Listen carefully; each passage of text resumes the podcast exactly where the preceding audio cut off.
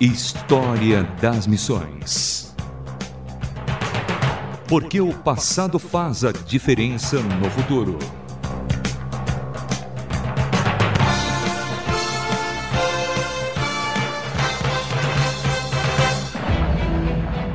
Olá, sou Samuel Matos e no História das Missões de hoje conheceremos a vida e obra de James Ira Dixon, que trabalhou na antiga ilha de Formosa, no Sudeste Asiático.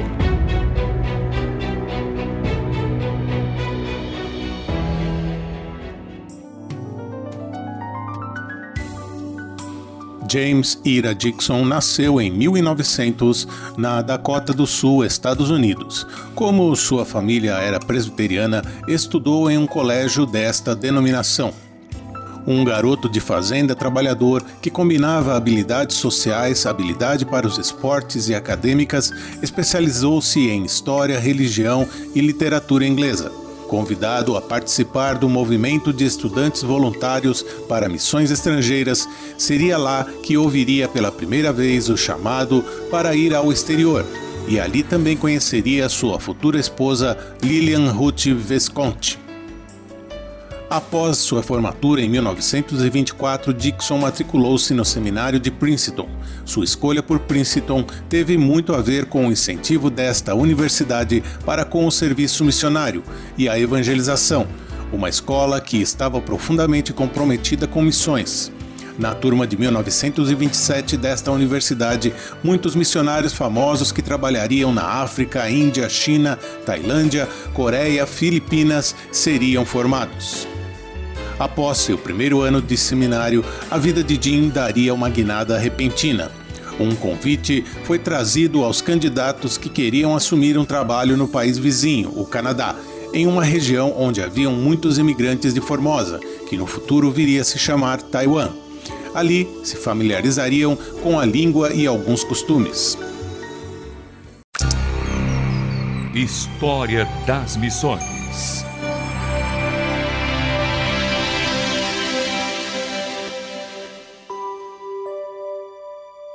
Pouco tempo depois, Jim e Lillian se casaram e, em pouco tempo, já estavam preparados para iniciar a longa viagem em um navio a vapor para Formosa, que desde 1895 era uma colônia japonesa.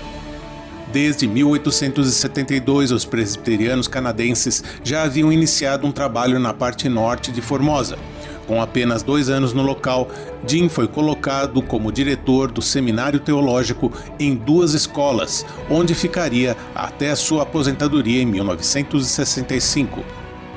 Além de suas funções administrativas como diretor do Theological College, Jim Dixon manteve seu amor pelo evangelismo. Durante o período letivo, fazia reuniões ao ar livre, pregando o evangelho a qualquer que passasse. Nos fins de semana, saía para visitar igrejas no interior e pregar. Durante um período de férias na costa leste, entrou em contato com Shi Wang, uma jovem cristã que queria estudar em seu colégio. Esse contato, mais tarde, seria decisivo no único movimento de massa do cristianismo que a ilha de Taiwan já viu Além de Xia Wang, haviam outros cerca de 30 estudantes que, segundo a senhora Lilian observou, se tornariam mais tarde a semente do movimento clandestino do cristianismo nas montanhas durante a guerra. O Theological College mudou-se para Taipei, também chamado pelos japoneses de Taihoku. Ali, as autoridades coloniais pressionavam cada vez mais os missionários. O local da escola, na North Shuangshan Road, era estratégico para a polícia japonesa que desejava vigiar o consulado chinês, do outro lado da rua. Jin recebeu um pedido da autoridade policial. Você se importa se colocássemos um policial em seu prédio?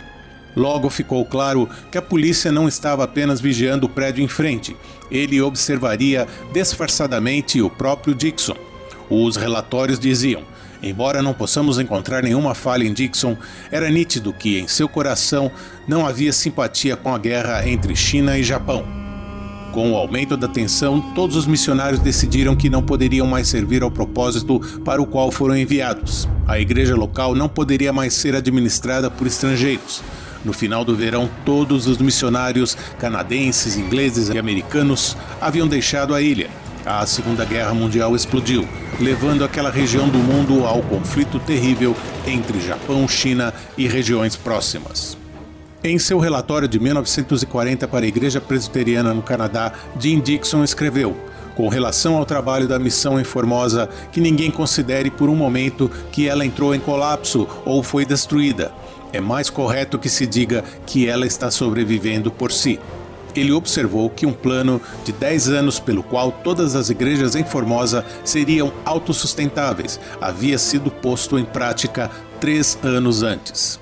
Seja o que for que o futuro reserva, a Igreja em Formosa sempre olhará com gratidão para a Igreja Mãe no Canadá. Seu sacrifício não foi em vão, suas orações foram atendidas, sua visão está sendo cumprida, pois a igreja que ela lançou se move continuamente ansiosa para cumprir sua obra em Deus. História das Missões.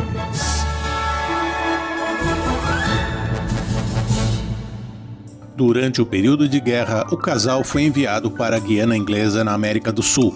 Na época em que chegaram seguindo uma rota tortuosa para evitar os submarinos alemães, Jim recrutou missionários para o país, que, como eles, foram destacados de Formosa. Novamente, Jim Dixon foi incansável todo final de semana ele viajava para a costa visitando pequenas igrejas, realizando casamentos e batismos e celebrando a comunhão. Como a gasolina estava severamente racionada, seu veículo foi uma motocicleta que havia matado seus dois proprietários anteriores.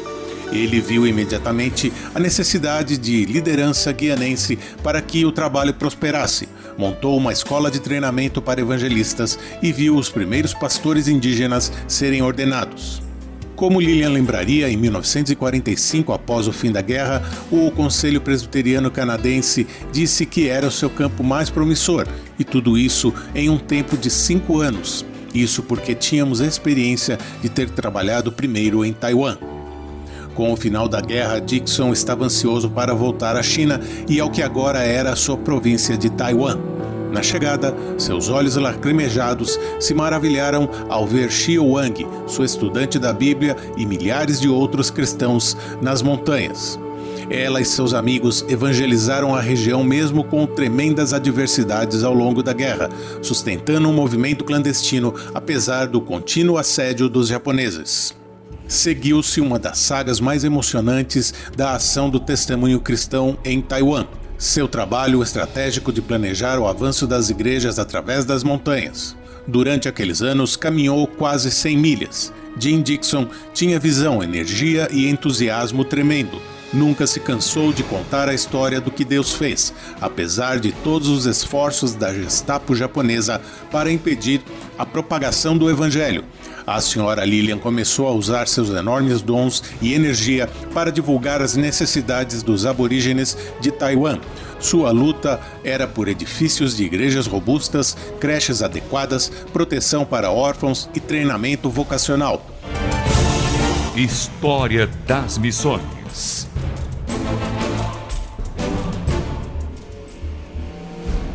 Vieram os anos 50, a China se tornaria comunista e os cristãos de Taiwan, que já era uma parcela bem relevante da população, passaria a ser pressionada por esse governo até um ponto quase insuportável. A perseguição dos cristãos adicionada à mistura racial exacerbada pelo trágico massacre de taiwaneses e o ódio resultante entre os continentais e aqueles que ocuparam a ilha por centenas de anos antes levavam a região a uma combinação incendiária. Em todos esses momentos, Jim Dixon foi uma âncora, proporcionando coesão, suavizando sentimentos perturbados, navegando em águas turbulentas e permitindo que o ministério prosseguisse. A Taiwan Evangelical Fellowship fundada por Dixon em 1950, reuniu vários grupos e coordenou esforços de pacificação e tolerância. A coordenação missionária não era sua única preocupação. Da organização do Rotary de Taipei à fundação da Taipei American School, a mão de Jim sempre esteve presente, ao mesmo tempo que se dedicava à administração do seminário e à igreja. Ao mesmo tempo, ele participava em 58 comitês. E conhecendo seu temperamento como homem de ação, uma vez foi questionado: Como você consegue participar de 58 comitês? Sua resposta foi simplesmente: talvez minha contribuição mais importante tenha sido trabalhar com esses comitês. Pois era a oportunidade que tinha de demonstrar seu caráter cristão, honestidade e amor ao próximo, sempre buscando dar prioridade e o bem do próximo. História das Missões Em 1965, aposentou-se retornando aos Estados Unidos para tratar seu filho diagnosticado com poliomielite. Sua filha Marilyn lhe deu três netos e Dolly, sua filha adotiva, ficou com a senhora Lillian em Taiwan. Em março de 1967, durante um exame médico de rotina, foi descoberto um câncer, sendo informado de que tinha pouco tempo de vida. A senhora Lillian, do outro lado do mundo, juntou-se a ele o mais rápido que pôde. Em uma segunda opinião solicitada em outro hospital, confirmou-se o diagnóstico anterior. Nesse íntere, decidiu se despedir de muitos de seus amigos taiwaneses na América do Norte.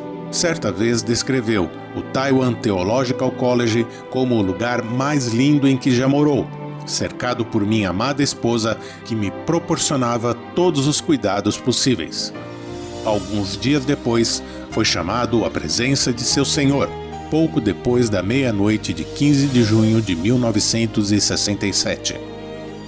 As pessoas da tribo Bunun estavam orando por ele desde as quatro da manhã do dia anterior, e em mais de mil lugares orações eram elevadas em favor de Jim, em agradecimento por sua vida e ministério. O pequeno James Dixon, nascido em uma fazenda em Dakota do Sul, não imaginava que se tornaria um dos grandes heróis missionários de todas as denominações e todos os países durante o século XX. James Ira Dixon era um homem de visão, integridade e entusiasmo sem limites. Como ele mesmo dizia, faça o seu plano e depois execute-o com a ajuda do Senhor.